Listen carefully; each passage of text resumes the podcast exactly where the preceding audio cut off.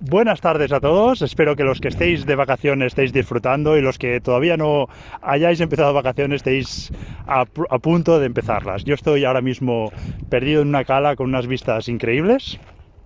Eh, he tardado un poquito más en grabar este audio porque lo he intentado grabar tres veces eh, aprovechando que he salido a correr, pero las tres veces ha ocurrido algo. La última ha salido un perro de un chalet, con lo cual ha destrozado el audio y he preferido ir a correr y ahora mismo estoy perdido en medio de un bosque, así que voy a aprovechar para grabar este audio. Comprar, reformar o alquilar y alquilar o comprar, reformar y vender, ¿no? ¿Cuál? Este es el gran kit de la cuestión y yo creo aquí que recordando al querido Pau Donés, pues diría que depende, ¿no? En primer lugar, depende de las circunstancias de cada uno. Eh, si nos lanzamos a comprar, reformar y alquilar, en el perfil de viviendas que nosotros realizamos, el capital que necesitamos es pequeñito. Ah, yo personalmente, alguna vez lo he explicado, empecé comprando una vivienda sin hipoteca porque tenía un dinero, exactamente, bueno, exactamente no recuerdo, pero alrededor de unos 40.000 euros en un fondo de inversión. En aquel momento no me estaba dando mucho, pero me di cuenta que había una vivienda o que había un perfil de viviendas en las que yo invertía esos 40.000 euros y me daban 400 euros al mes. Estoy haciendo las matemáticas así con brocha gorda, ya perdonadme por esto, pero, pero prácticamente sería así, ¿no? Es verdad que son brutos, etcétera, pero tenía la, prácticamente la garantía de que iba a cobrar ese dinero. Y en contraposición tenía un fondo de inversión que a lo mejor un año me daba un 20, incluso un 30%, pero al año siguiente, pues a saber lo que ocurría, ¿no? Entonces, pues oh, pensé, mira, pues es una buena idea, ¿no? El capital que necesitaba era relativamente bajo y me animé por, por esa vía, ¿no? Y poco a poco, gracias a eso, me animé a la siguiente, pues a hacerlo con una hipoteca, porque yo tenía capacidad de endeudamiento y compraba viviendas pequeñitas, ¿no? Eh, bueno, pequeñitas, de un importe de este, de este, de este calibre, ¿no? 40, 50 mil euros. Y eso, poquito a poco, ha hecho que haya sido capaz de construir un patrimonio de 10 viviendas. Claro, eh, esto con importes más elevados me hubiese sido mucho más difícil, no porque financieramente no hubiese podido, sino porque me hubiese dado miedo. Si yo hubiese empezado con el comprar para reformar y vender. En primer lugar, no tenía experiencia. Ahora, gracias a todas estas viviendas, pues he adquirido mucha experiencia en, en reformas. He empezado con reformas pequeñitas, lavados de cara que llamamos, pero ya luego me he ido atreviendo cada vez a más, a más reformas más grandes. ¿no? Entonces ha sido un progreso y personalmente yo me quedaría con las dos versiones, el comprar, reformar y alquilar y el comprar, reformar, vender. Para mí no hay una modelo de inversión que sea mejor que el otro. De hecho, yo personalmente en esto y en todo en la vida, ¿eh? me quedo con lo bueno de cada cosa y en este caso, pues yo el reformar, eh, comprar, reformar y alquilar eh, me da una seguridad, unas rentas que a mí, por mi perfil de persona, me permiten luego lanzarme al vacío, por decirlo de alguna manera, con operaciones pues más arriesgadas o aparentemente más arriesgadas, como son el reforma y venta, donde pues me estoy jugando más dinero en una operación eh, perdonad que creía que se me había bloqueado el audio. Eh, entonces, yo ahora que ya tengo esta espalda cubierta, pues me lanzo, como habéis visto este año, incluso con cinco operaciones, ¿no? Para reformar, bueno, cuatro de ellas para vender y una para alquilar, ¿no? Y no me da miedo, ¿eh? yo, eh, esto es muy importante, no me da miedo, pero no es porque yo sea muy valiente, sino porque es que yo hace seis, siete años sí que me hubiese dado miedo hacer esto, ¿no? Entonces ha sido un progreso que me lo ha permitido empezar pues con operaciones más pequeñas. Si hubiese empezado con el reformar y vender, en el modelo que yo estoy usando, claro, los precios de venta estamos hablando de importes más elevados, es verdad que lo hubiese podido hacer con una hipoteca también, también la compra, con lo cual también si tienes capacidad de endeudamiento y no tienes todo el dinero lo puedes hacer, pero el riesgo, o por lo menos no digo que sea el riesgo real, pero el que percibes al comprar una vivienda que luego va a estar valorada en 100 o 150 mil euros, y saber que te tiene que salir bien la operación, que si no te sale bien, pues a lo mejor pierdes 10.000, 20.000, no lo sé. Y, realmente, eh, a medida que hablo, pienso que el riesgo no es tan real, sino es la percepción de, de ese riesgo, ¿no? Porque es muy difícil. Si compras bien, eh, engancharte los dedos con una operación financiera, eh, con una operación inmobiliaria. Es posible que tengas que vender sin beneficios. Eso sí que puede ocurrir. Si te coge una crisis, pues tienes que salir y bueno, si has comprado bien, no vas a tener ese problema, no, no vas a tener pérdidas o las, incluso en el peor escenario, pues las tendrías muy pequeñas. Pero la percepción de ese riesgo sí que puede hacer que te paralice. Entonces, eso es muy importante para mí.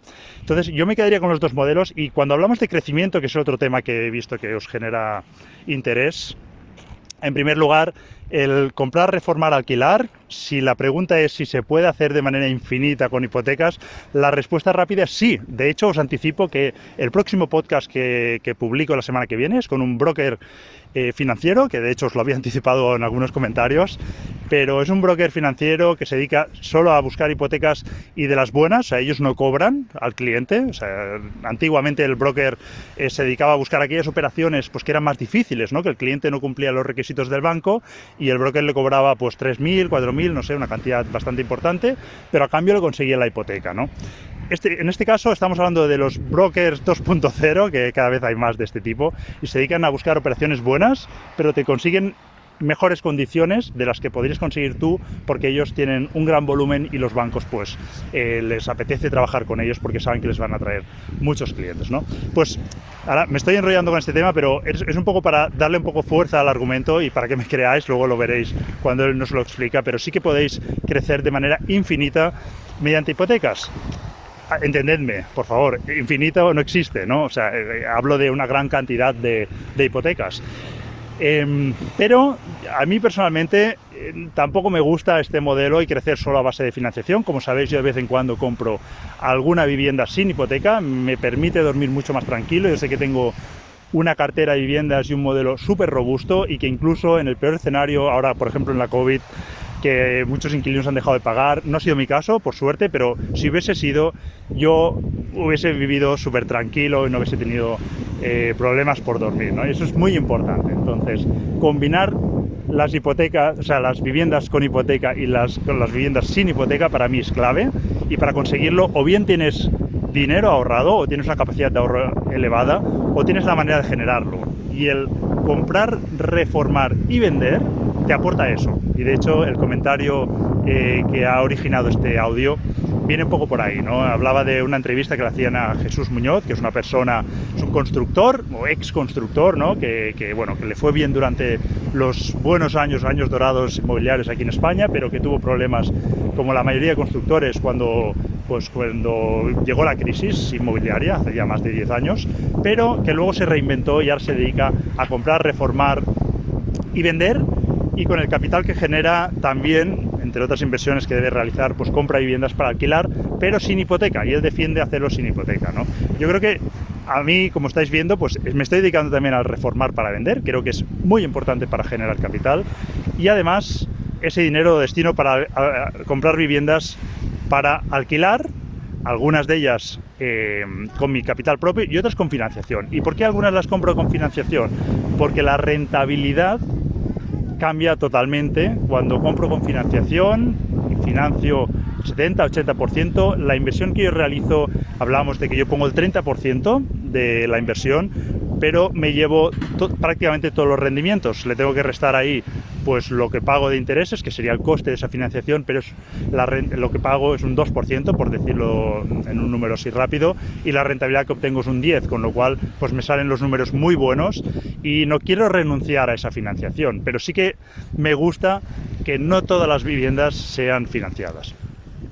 Creo que he tocado todos los puntos que quería tocar, seguro que salen, se genera más debate, pero bueno, quería hacer este audio y a medida que vayan saliendo nuevos puntos, pues los vamos comentando. Pero yo sí que quiero que os quedéis con la idea que a veces no es un modelo u otro, sino hay que quedarse con lo mejor de los dos modelos y sobre todo analizar cada uno en qué situación está. A mí me encantaría poderme sentar con cada uno de vosotros me lo pedís, me es muy difícil, no, no, soy capaz porque cada vez recibo más mensajes.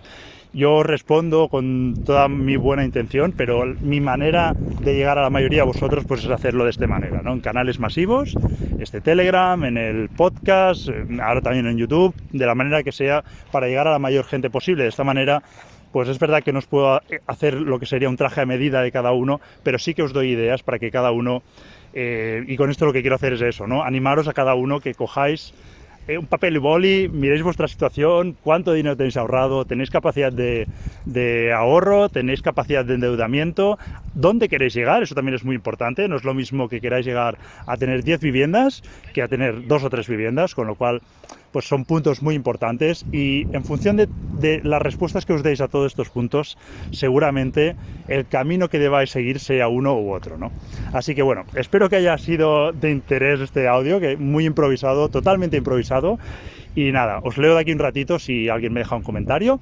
Voy a seguir corriendo hasta, hasta la calidad que os, os explicaba y luego os leo.